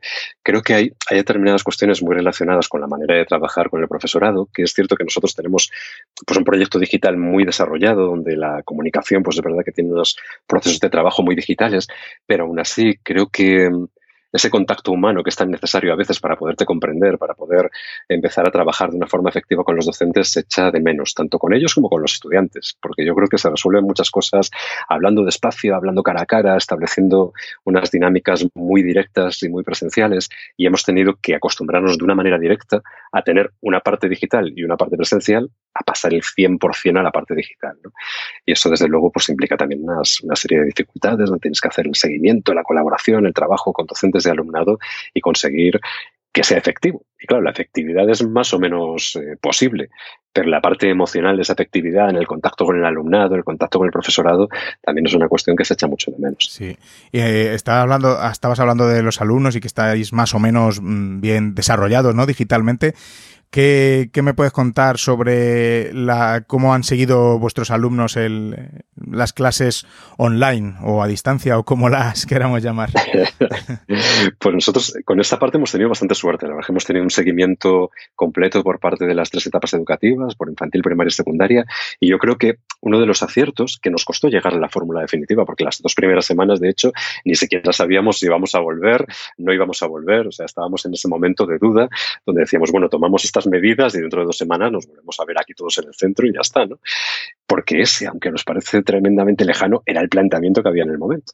Entonces, cuando ya fuimos conscientes de que esa situación iba a durar, en medio de la pandemia, de que algunos compañeros, incluso yo, caímos con el COVID, o sea, toda esa locura completa de las primeras semanas, vimos que lo que teníamos que dar sobre todo a las familias era flexibilidad. O sea, lo que no podíamos era establecer todo un marco de videoconferencias en unas horas concretas, con los padres teletrabajando, con el hermano que no se puede conectar porque el otro hermano está conectando en otra parte. Entonces, lo que planteábamos es, si nuestro proyecto mm, le pide a los estudiantes que generen contenido, si estamos en un centro donde no hay libros de texto, donde ellos generan todo su contenido, hagamos exactamente lo mismo el profesorado. O generemos contenido audiovisual, contenido en vídeo, contenido en newsletters, contenido en materiales que ellos puedan consultar en cualquier momento. Y utilicemos las videoconferencias para la conexión emocional, los repasos, las dudas, los juegos que se hacen con los estudiantes. Y ahí sí que ha habido diferencia. A lo mejor en educación infantil hemos tirado más por esa parte lúdica y emocional que básica, lo mismo también que en los primeros cursos de primaria se ha centrado más en el repaso, las preguntas, eh, las dudas que pueden surgir en el segundo equipo docente de primaria y en educación secundaria. Y eso es lo que yo creo que ha funcionado y ha funcionado bien. Eh, es un tema controvertido, porque todas las familias van a querer lo que a ellos les apetece. O sea, van a querer, por un lado, a lo mejor que haya muchas videoconferencias, otros van a querer todo lo contrario. Hay gente que va a querer muchas tareas, gente que no va a querer tareas. Entonces, yo creo que lo fundamental es que el centro tenga claro cuál es el proceso de trabajo que va a seguir y que luego intente dar la máxima flexibilidad a las familias, porque es verdad que están teniendo situaciones muy complicadas y que hay que entenderlas. Igual que entender también al profesorado que tiene familias y que está dando sus clases con los niños a su alrededor y con todo lo demás, ¿no? Como cualquier otro trabajador. Entonces, es verdad que ahí tenemos que ser flexibles todos, comprensivos todos y tratar de conseguir lo mejor para nuestros estudiantes. Y es verdad que en las primeras etapas pues es complicado. O sea, no es lo mismo la autonomía que tienen los chavales a partir de un tercero o cuarto de primaria que de ahí para abajo. Eso es evidente, es muy diferente y el grado de implicación de las familias también en ese punto, pues también lo que le estás pidiendo, lo que estás exigiendo a veces, pues es también muy diferente y hay que entender que ellos también están a veces sobrepasados. Y bueno, por lo que veo, en cuanto a la competencia digital docente, ¿no habéis tenido mayor problema? Sí, nosotros con ese tema, fíjate que obviamente siempre vas a tener diferencia porque la hay, pero somos un centro que, como se caracteriza mucho por esa cuestión, normalmente la gente se intenta poner las pilas de una manera inmediata en cuanto llega, ¿no? De hecho, nuestro primer claustro le llamamos el claustro del pánico, ¿no? Con todas las letras. La gente entra, ve lo que hay, ve que no hay libros de texto, ve que tiene que generar contenido, ¿no? Pero es verdad que tenemos suerte también con los compañeros, que obviamente siempre vas a tener gente más eh, proclive al uso de la tecnología y gente que menos, pero en general la práctica totalidad del centro educativo funciona bien con tecnologías. Eh, cuéntame algo sobre evaluación. ¿Qué pensáis? Como... El tema de la evaluación, a mí es, uno de los temazos. A mí este tema me, interesa, me interesa mucho porque creo, igual que esto nos ha traído un montón de cosas terribles, el tema del COVID, también ha provocado por fin una reflexión sobre la evaluación, que tiene narices que tenga que venir por necesidad en lugar de por la oportunidad que siempre hemos tenido de replantear la evaluación. Evidentemente, ahora mismo no puedes hacer exámenes y eh, cualquier examen online pues, va a estar puesto en tela de juicio porque evidentemente se pueden hacer un montón de cosas con los exámenes online. Y, si tienes secundaria en tu centro educativo, pues más todavía se pueden hacer. ¿no? Entonces, llega un momento que te tienes que replantear que esas ideas que tienes en, educación, esas diferentes formas de evaluar, ahora mismo se tienen que desarrollar sí o sí. Nosotros optamos por evaluar a partir de portfolios, de manera que todos los estudiantes generan su portfolio, bien en papel o bien de forma digital, a partir de cuarto o quinto de primaria, y de esa manera nosotros podemos evaluar en base a la creación que desarrollan los estudiantes. Que tú puedes decir, bueno, habrán tenido colaboración. Pues igual que han podido copiar, igual que te pueden copiar también un examen presencial. Quiero decir que lo importante es que nos planteemos la evaluación como un acompañamiento en lugar de como una calificación final. Si partimos de esa idea, la evaluación va a servir para algo. Y yo creo que esa es una de las cuestiones básicas en las que deberíamos reflexionar todos y tratar de conseguir que la evaluación se plantee de otra forma desde el primer momento en los centros educativos. Yo le decía mucho a mis profes porque algunos decían, pero es que eh, el padre está ahí con él y, lo está haciendo. Digo, pues eso es lo que llevamos eh, pidiendo desde, desde hace años, porque tenemos una población complicada nosotros en nuestro centro, pero es como, pues, pues por lo menos está poniendo con él, que eso, mira, no lo hemos tenido en, en años. O sea, vamos a ver lo positivo también de de, las cosas, ¿no? Sí, sí, claro. ¿Qué, cuestiones, qué cosas mm, positivas sacas de todo, de todo este tema? Pues yo creo que una cosa bastante interesante que hemos, que hemos observado es que los estudiantes en algunos de los, de los retos, de las propuestas y de, y de los trabajos globalizados que han estado haciendo han mostrado una actitud increíblemente creativa. Y a mí es una cuestión que me ha, que me ha sorprendido para bien porque normalmente te encuentras a personas que tienen mucha creatividad en el aula y normalmente supones que esa creatividad se va a exportar y suele ocurrir así, pero también te encuentras alumnos que a lo mejor no tenían una actitud a lo mejor demasiado correcta dentro del aula o no demasiado participativa y ahora de repente en otro ámbito diferente sí que la tienen. Entonces eso es verdad que es sorprendente. O sea, igual que tienes que tener mucho cuidado con el seguimiento que puedes hacer con el alumnado, porque aquellas personas que son menos constantes a lo mejor no van a tener el mismo aprovechamiento con un alumno que sí es muy constante, también te das cuenta de que el entorno influye mucho que ese entorno muchas veces influye para bien y otras veces, y eso se ve particularmente en secundaria, tienes alumnos que se distraen con mucha facilidad dentro del grupo clase y que, sin embargo, incluso colaborando online con otros estudiantes, generan unas propuestas de una calidad y de una implicación muy curiosa y que además dentro de las, de las sesiones online, de las sesiones eh, a través de videoconferencia, se implican y están ahí y dan propuestas, dan ideas y es una cuestión que nos ha sorprendido para bien a, muchos docentes ¿no? y, y a mí me parece interesante cómo de repente cambias el escenario y todos somos diferentes en un escenario diferente, ¿no? Y los estudiantes también lo son. Y es curioso ver. Sí, y también, por otro lado, la, capacidad de, adaptación y compromiso de, los claustros. No sé si estás de acuerdo, yo creo que sí. totalmente. totalmente. O sea, yo creo que una de las claves básicas ha sido eso. Um, hay que tener en cuenta que nosotros como profesores sabemos el trabajo que hacemos, sabemos lo que hay detrás y, eso no siempre se ve desde fuera. Y cuando te das cuenta de que tienes que preparar un montón de materiales, hacer eh, dos o tres videoconferencias, eh, colaborar, preparar unas rúbricas, preparar todo un sistema nuevo y además desarrollar las diferentes propuestas que tenías pensadas llevar a cabo, la cantidad de horas evidentemente no están dentro de tu horario, pero de ningún profesor. O sea, aquí todo el mundo ha echado horas de una manera absolutamente masiva. O sea, los equipos directivos lo hemos hecho, pero todo el profesorado lo ha hecho. Y a lo mejor alguno lo ha hecho menos, pero el que lo ha hecho menos ha hecho su horario, porque todos los demás han estado cuatro, tres, cuatro, cinco horas por encima del horario trabajando los fines de semana y eso hay que señalarlo y hay que reconocerlo. Está claro. Y ahora, en plan personal, eh, desde que has estado trabajando en casa, ¿qué cosa te llevas como personal? Como decir, ay, qué gustito de estar trabajando en casa, ¿no? Eh, ¿Algún, algún aspecto positivo así, secreto que tengas? Decir, bueno, pues es que estoy trabajando aquí todo el rato con mi café o no sé, no cualquier, o es que no me, es que no me, pongo ni la, no me pongo ni la ropa, no sé, cualquier cosa que te haya gustado de trabajar en casa. A mí el tema de estar trabajando con el café siempre en la mesa, ir a la cafetera, cogerte, ponerte otro, luego dices, voy a echarle cuatro horas más, ya, es que tengo aquí otro café rico, tal, me lo pongo, salgo, me doy una vuelta, vuelvo, ¿no? Ese, ese punto también es, es, interesante. Igual que es verdad que todos en la vida, ¿no? Decíamos, qué bonito sería el teletrabajo hasta que lo hemos conocido. Eso es una cuestión bastante curiosa. Hay otro tema que me parece interesante, que esta yo creo que ya es una locura totalmente personal. Tienes a lo mejor a todo tu profesorado reunido en un montón de salas eh, diferentes, ¿no?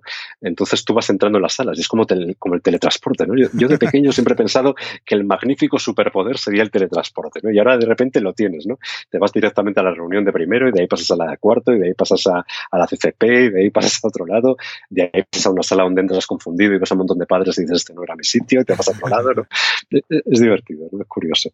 Pero sí es verdad que el teletrabajo ha sido complicado. Creo que tampoco, por mucho que pensábamos que estábamos todos preparados, creo que el teletrabajo tiene su propio código, su propio funcionamiento, eh, un funcionamiento social, un funcionamiento personal, un saber darte tiempo para hacer las cosas y eso hay que tenerlo en cuenta también. Y yo es que sinceramente creo que lo que hemos tenido que hacer en esta época así de emergencia no es teletrabajo por sí, porque esto ha sido yo creo supervivencia.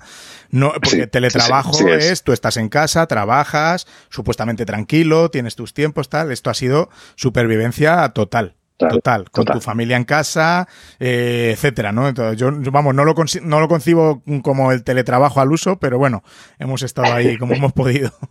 Esa es una forma de darnos esperanzas, de que, de que ese horizonte del teletrabajo nos sigamos viendo con simpatía, sí, ¿no? Porque es, que es cierto. bueno, lo único que, que, nuestro trabajo y todos los profes que nos, que nos escuchen y los maestros, eh, directores, equipos directivos, eh, no concebimos nuestro trabajo sin estar en el aula, sin estar en el colegio presencialmente. O sea, es fundamental. Hemos, hemos empezado diciendo eso y, y, me, parece, me parece fundamental. Pero bueno, por sacar lo positivo, ¿verdad?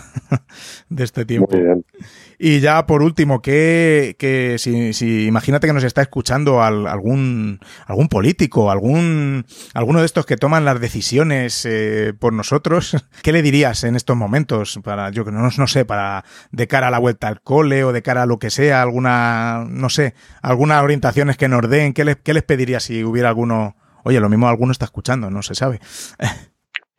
Yo creo que lo más importante es que escuchen a los docentes, que escuchen a, los directores, pero sobre todo que escuchen a los docentes, o sea, que de alguna manera den una, se abra una participación para que todos podamos dar ideas, porque todos entendemos que el escenario en septiembre, pensemos lo que pensemos, y yo creo que todos los que nos dedicamos a la educación no paramos de darle vueltas a septiembre, y, y yo no sé vosotros, pero yo no le encuentro una solución, ninguna solución que sea, que sea buena. Entonces sabemos que la solución que tengamos, sea la que sea, eh, buena no va a ser no va a ser ese punto bonito que teníamos en las aulas, que eso a día de hoy, por desgracia, pues no lo, no lo vamos a tener. Entonces, es cierto que por muchas vueltas que le demos, eh, cuantos más seamos pensando y cuanto más eh, sea una decisión compartida entre todos, ya no te digo que vaya a ser la mejor, pero, pero sí te puedo decir que va a ser al menos compartida por todos y al ser compartida por todos va a ser más asumible. Y yo creo que es un buen momento para escuchar sobre todo a los profesionales de la educación. Hay que escuchar también a las familias, hay que escuchar a todo el personal de los centros, a los inspectores, a las personas que están trabajando en la limpieza, a las personas, a todo el personal, pero sobre todo, sobre todo a los, a los maestros y maestras, a los profesores y profesoras que están todos los días trabajando con niños y que la decisión que se tome, sea la que sea, que sea compartida. Yo creo que eso es lo más importante de todo. Eso es. Y se acercará más a la realidad que tenemos en los, en los centros. Exacto. Exacto. Pues fenomenal. Oscar, muchas gracias por tu colaboración. Muchas gracias a ti. Un placer estar contigo.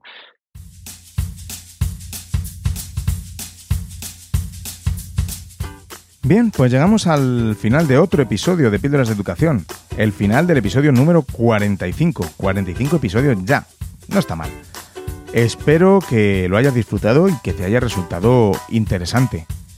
A mí me ha encantado tener esta charla con cada uno de ellos y las aportaciones que, nos hacen. La verdad es que se aprende muchísimo, ¿verdad? En las notas del episodio os dejaré los usuarios de Twitter de estos cuatro directores para que los podáis seguir y seguir el trabajo que hacen en sus centros, que es la verdad que excelente.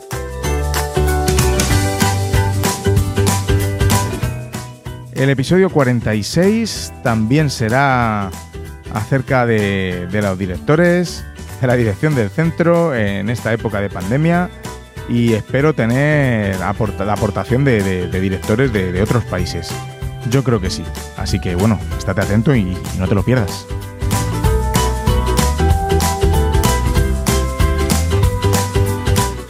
Quiero enviarte mis fuerzas y ánimos parece que, que, al final del episodio tengo algo más de ánimo para compartir, ¿eh?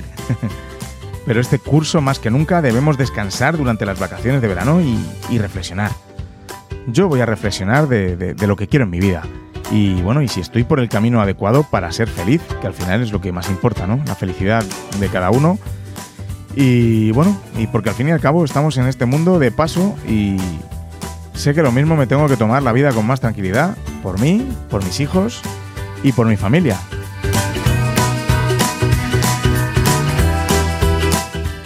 Sé, seguro que voy a encontrar la manera de seguir disfrutando de mi trabajo mientras no descuido de mi familia. De momento solo se me ocurre de una manera, pero bueno, solo veo una opción para ello. Pero bueno, me toca ahora reflexionar si es que me dejan descansar.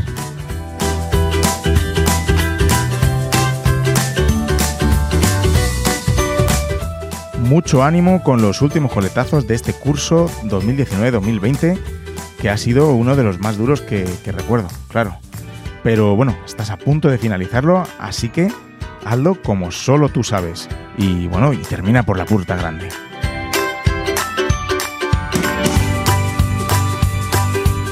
Ya sabes que tú también me puedes enviar tus ánimos, claro, a mí, que oye, que uno tiene también su corazoncito.